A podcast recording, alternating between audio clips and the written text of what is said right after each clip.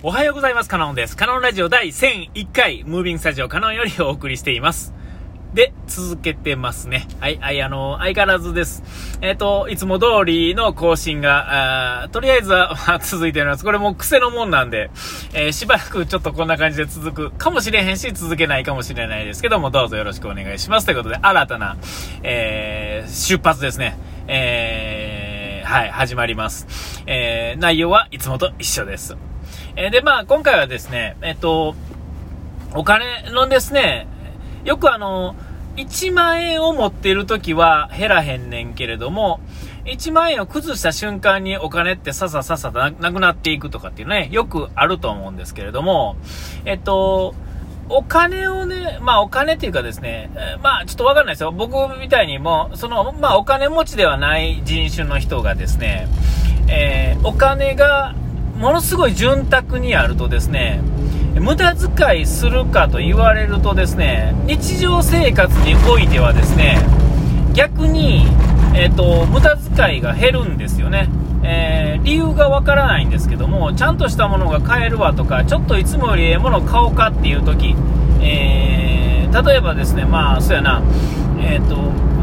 例えばたまたま、そうやな、お財布に10万円突然降って湧いたように出てきたと。ね、何かでなんかもらったと。ね、なんか、10万円もらいましたってなった時に、まあ、使う人はね、使うと思うんですよ。で、そういう人種の人は、まあ、まあ別ですよね。まあ、いわゆるギャンブルとか、えー、なんかお酒飲みに行くとか、えー、なんかそういうのね、えー、飲む、使う的なやつを、えーに使う人は、まあ、あのまあ僕から言わしたら、お金持ちの 比較的部類に入るんかなとは思うんですけども、いわゆる日々別にこう何を買うわけでもなく、えー節あの節制してるとですね、えっと、お金があると使うように思えて、実は、えっと、ちょっと使うのをためらうというかですね、えーどう言ったらいいんかな、えっと、微妙に、例えば1万円を崩した時に使っていくお金って、えっと、例えばパンを、えっと、80、えっと、例えば110円のパンを、ね、100円の、まあまあ、わかりやすく、100円のパンが、例えば、2割引きになってますよ。おお、2割引きかと。じゃあ、なんとなく80円ぐらいかな、みたいな感じでですね、えーと80円なんやったらもう1個買っとこう、みたいな感じでですね、160円、ね、えー使ってしまうわけですよ。ほんだら、本当は100円です。普通の値段でやったら100円しか使わへんかったものが160円使っていくっていう、こういう感じなんが、こう、貧乏症ってやつになっていくと思うんですよね。で、えー今度はですね、その逆ですね、さっき言ってた1万円が、まあ、あの、例えば、うん、そうやな、あの、使うときに、あ、今日はお金がいっぱいあるから、100、240円のサンドイッチを買おうってな感じになるとですね、えっと、サンドイッチ1個だけ買ってですね、ほんで、いつもと違う、ちょっといい感じの、なんかコーヒーとか、まあなんかをね、えーなんかこう、いつもは、えっ、と、なんですか、雪印コーヒーみたいなやつを買ってですね、えー量に物を言わして、こう、なんていうんですか、コストパフォーマンスが高そうに見えるものを買ってたりとかね、するんですけど、そういう時には、例えば 190ml しか入ってないけれども、なんか高級豆塩なんとかコーヒーみたいなね、なんかそういうのを買ってですね、サンドイッチと、ちょっとリッチな気分になりつつ、えっ、と、合計がですね、まあ、例えば、160円の240円で何ぼですか ?400 円ですか。で、えっ、と、例えばその、雪印コーヒーがですね、120円ぐらいとですね、えー160円で2個パン買ったらですね、って感じじゃないですか。えーこんな感じでですね、これが、まあ、これは、あの、ちゃんとこう、安く買った人が安くなってますけども、これの逆転現象って結構あるんですよね。今、たまたまパンの設定があまりにも安すぎたんであれですけれども、なんかちょっと1割引き、2割引きになってるからとか、えーそんなんで買ってしまうとか、まあ、例えば100均行ってもですね、100均だからっつってちょいちょいちょいちょい買ってたらですね、もうすぐにですね、1000円、2000円行ってしまうわけですよ。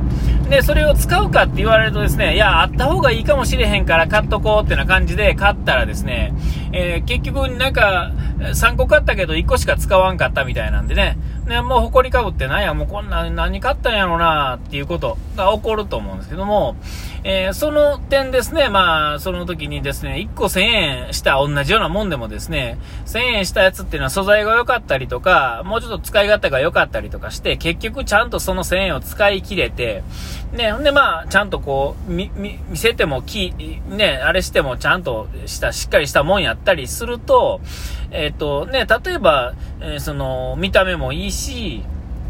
で、長いこと使うし、なんやったら人に譲り渡すときに、あ、それ、あ、それちょ、くれるのみたいな、でもいいと。でも100均とかのやつやともそうもいかへんっていう、最終的ね、最終的にその、なんていうんですかね、金額以上のものって返ってくるっていうものは、やっぱりあの、ちゃんとその、ものに対しての正当な値段を払ったものってことになってくるんですよね。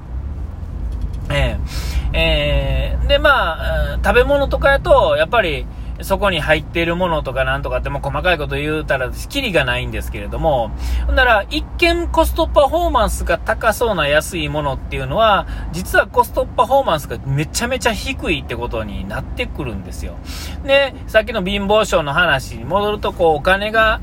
ない人ほど無駄遣いをしてですね、無駄にお金がなくなっていくっていうんですかね、得なものを一個一個見たら安いように感じるものを買ってるんですけども、えっ、ー、と、実はそれは全くそうではなくて、で、なんか、いや、そんなんいつもそんな贅沢なサンドイッチ買えていいな、お金持ってるからや、とか言って、年間通してですね、そういう、例えば、えー、ていうんですか、あの、えー、そういう例えばコンビニに払っているものの総額を出したらですね実はあのなんかお金がない人の方がたくさんそそ、ね、あの払ってたりするってことは多々あるんですよ。えー、ななんかこう得を探して、えー、損をするっていうんですかね。で、え損をしてるように見えて、え得をしてるちゃんとしたものを買う人っていうんですかね。で、そこはですね、やっぱお金がなくなってくると、やっぱりね、ビビるんですよね、人ってね。えー、だからビビってしまうと、どうしてもその、えー、ここで、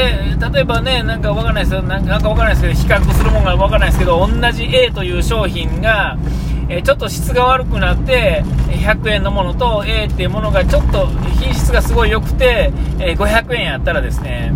えーと、やっぱり100円のやつを買いお金がないときはもう間違いなくそっちを買ってしもたりするんですよね、それとか、まあ、なんですか器一つとってもそうですよね、こうもう俺はそんななんかプラスチックの器でええんやとか、あなんかちょっとこれには合うてないけど、この器でええんやとかっていう風なと、なんかわかんないですけど、清水焼きのなんとかでなってくるとですね、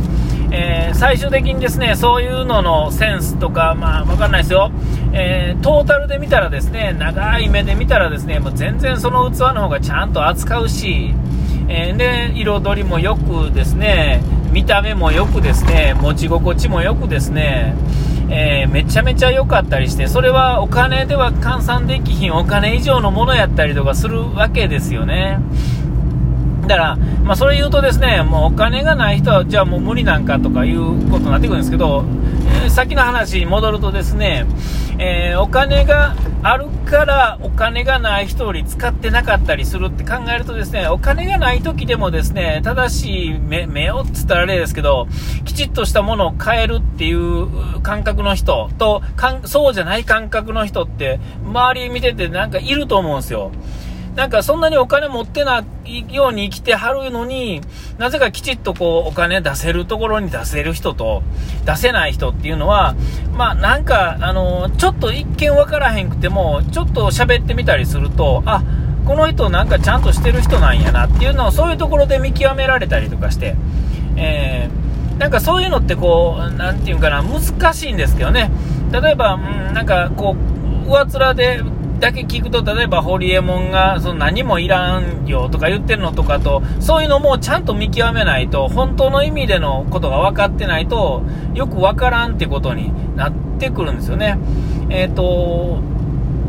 ちゃんとしたものを見れる人っていうのは、やっぱりちゃんといらないところには使わなくて、いや、いるところにちゃんと使えるっていうんですかね。えー、それが例えば手持ちに1万円しかなかったとしても9800円のものをきちっと買ってこの時はこれに対してはこれは9800円はどうしてもいるんだと、えー、5000円で同じようなものが売ってたとしてもやっぱり9800円の方買うと。もう残り200円しかないけどその後のことは、えー、まあ後のことであれなんですがこれに時は絶対それを出しとかなあかんのだってことが分かる人っていうのはえー、やっぱり結局、その最後はちゃんと、まあ、得をするというかですね、それが普通で、えー、っと、そうじゃないものを選んだ人が、えー、っと、損をするわけですよ。得をするように思って損をする。ね。えー、ね。5000円で買ったから、あの、9800円よりも4800円安いんやから、この4800円で、じゃあご飯でも食べに行こうかなんてことになってくるとですね、もうそもそもですね、こういう感じがなんかこう、なんか貧乏性なところっていうんですかね。え、えー、だからお金持ちほどなんかケチだっていう話とかもよくあると思うんですけども、そうじゃないんですよね。あの、使わないでいいところに使わないっていうのがお金持ちっていう生き物やと思うんですよ。えー、まあ、ここで言うとさっきのね、性格がいいとかなんとかっていうのとはちょっとね、あの、ちょっとずれてくるかもしれませんけど、まあ、なんか、ちゃんと見たら、えー、その辺ってちゃんと繋がるような気がするんですよね。え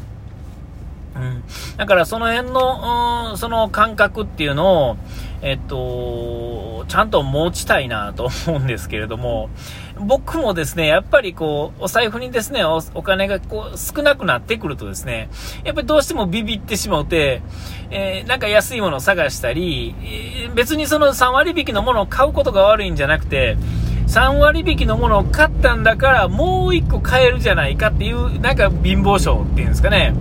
前誰かがあのやってたんですけど、大盛りをついつい頼んでしまうっていうんですかね、別に普通でいいのに大盛りをついつい頼んでしまうっていうのも、ちょっとそういう貧乏症なところがあるんかなとか思うんですけども、えー、そういうのをできるだけなくしたいなと、正しい目でね、正しく見れたいっていうのがね、すごい思いますよっていうね、ちょっとそういう話でした。お時間来ました。ここまでの間はカノンでした。うがい手洗い忘れずに。ピース。